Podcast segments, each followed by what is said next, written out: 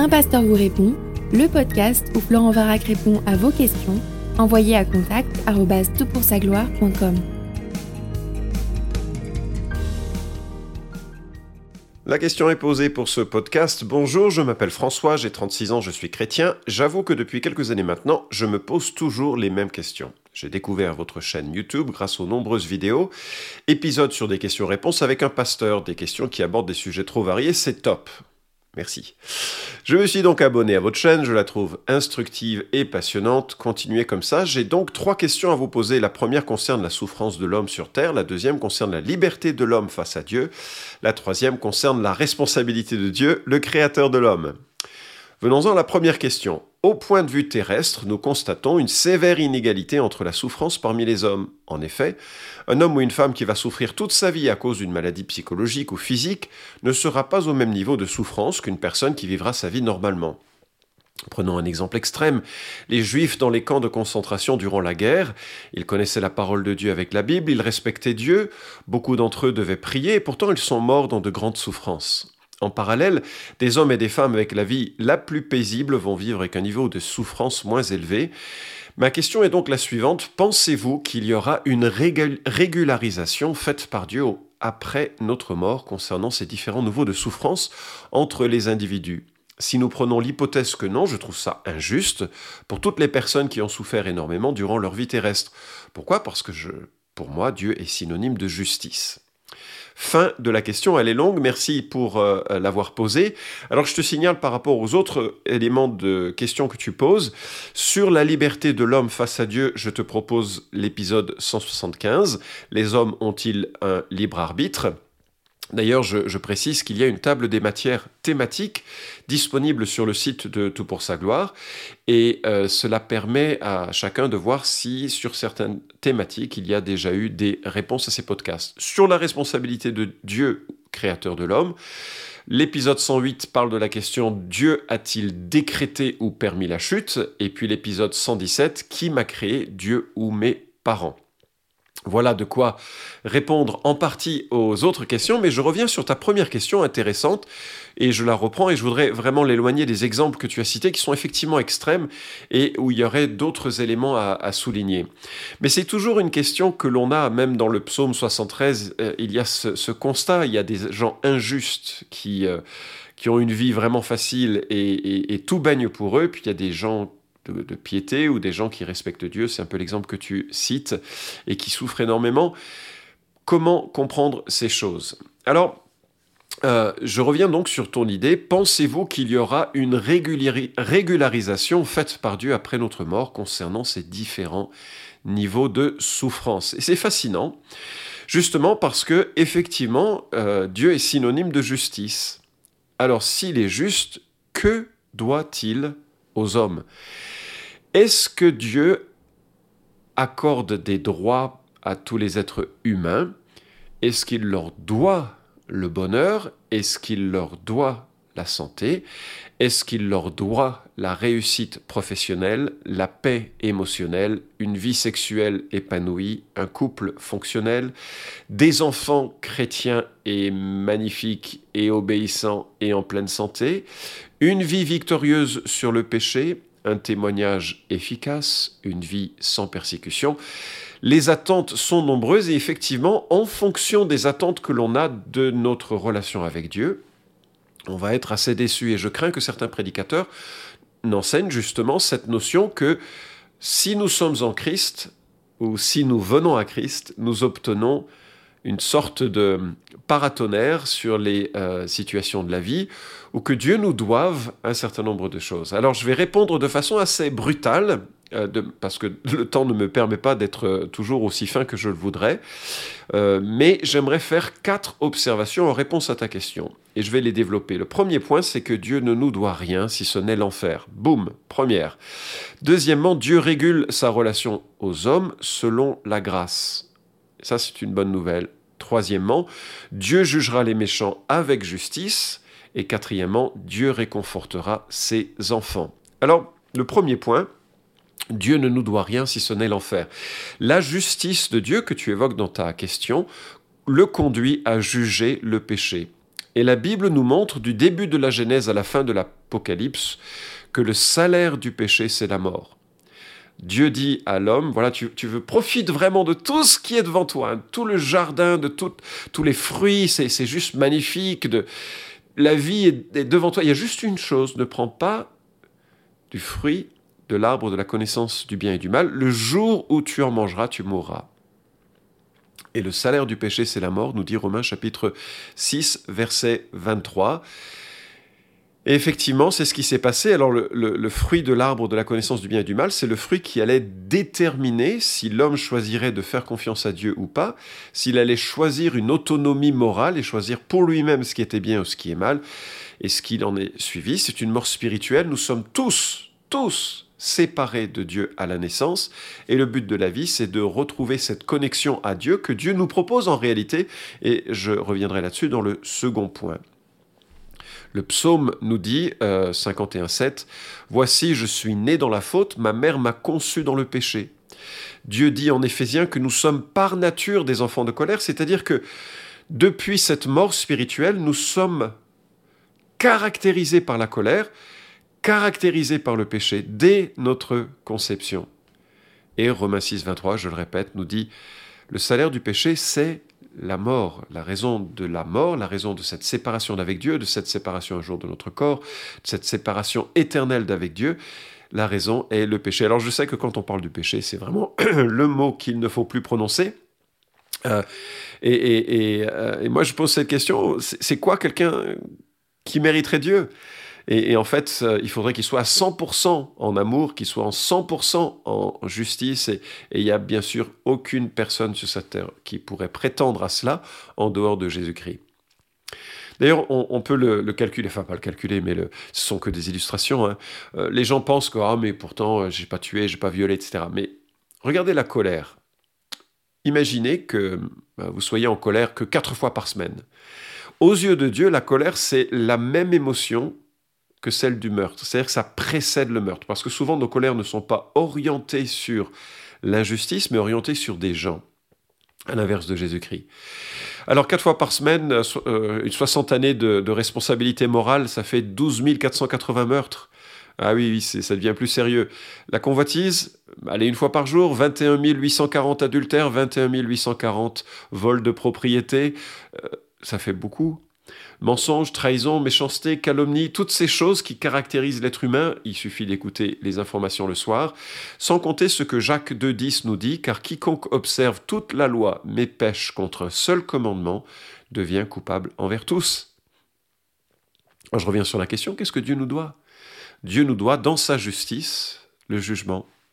Et dans sa justice, ce jugement, c'est une condamnation de rester éloigné de lui, lui qui est gloire et sainteté, justice et beauté et bienveillance et amour, et on est vraiment loin du compte. Romains 6, 23, car le salaire du péché, c'est la mort, mais ça continue, et le don gratuit de Dieu, c'est la vie éternelle en Christ Jésus notre Seigneur.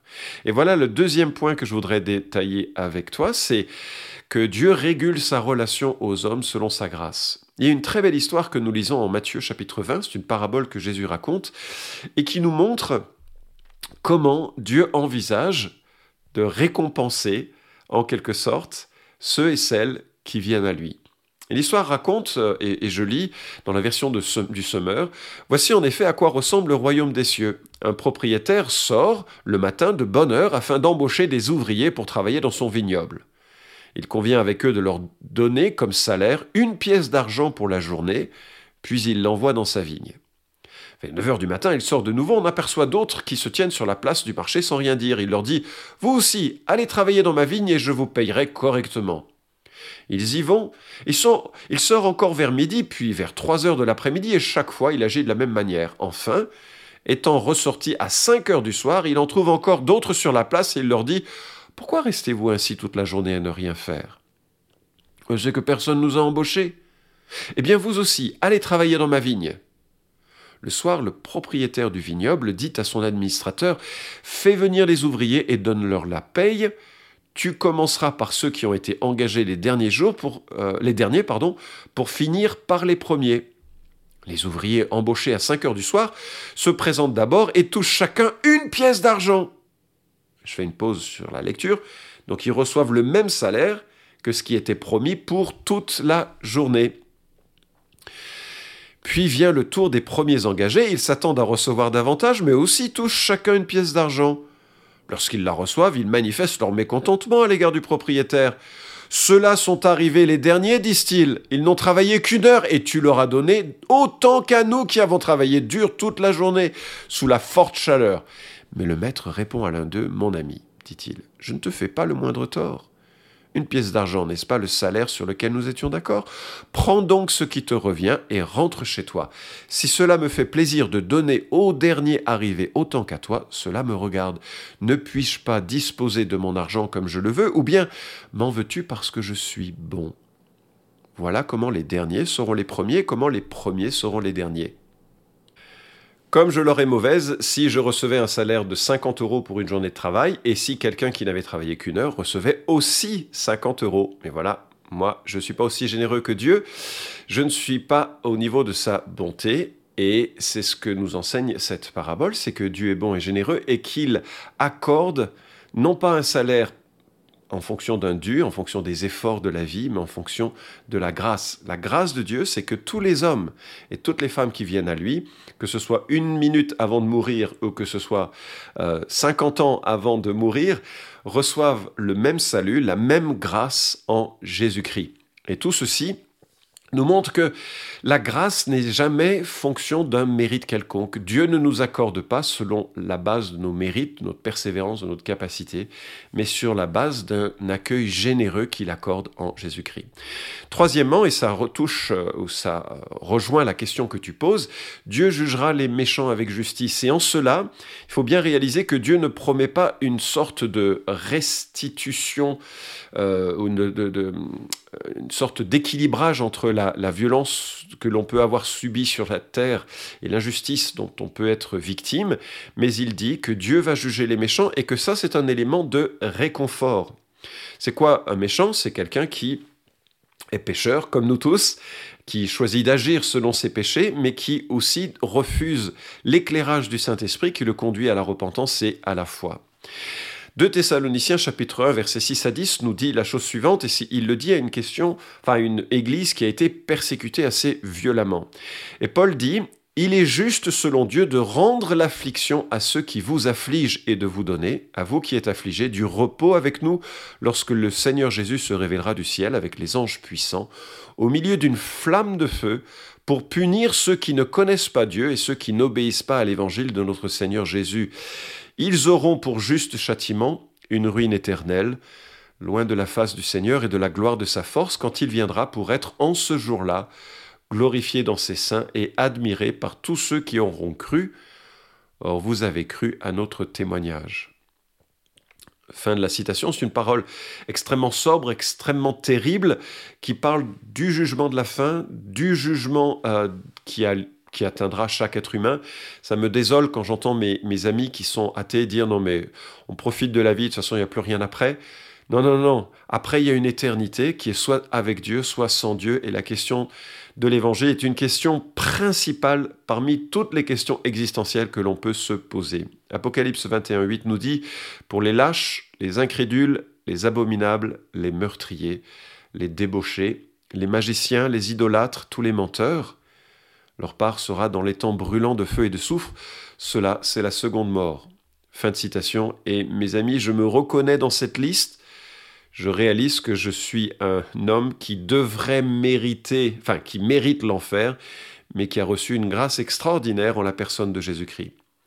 Est-ce que Dieu va rééquilibrer? Non, il va pas rééquilibrer les injustices, mais il va juger ceux qui les commettent. Et enfin, et c'est le dernier point, on termine avec le dessert, vraiment, Dieu réconfortera ses enfants.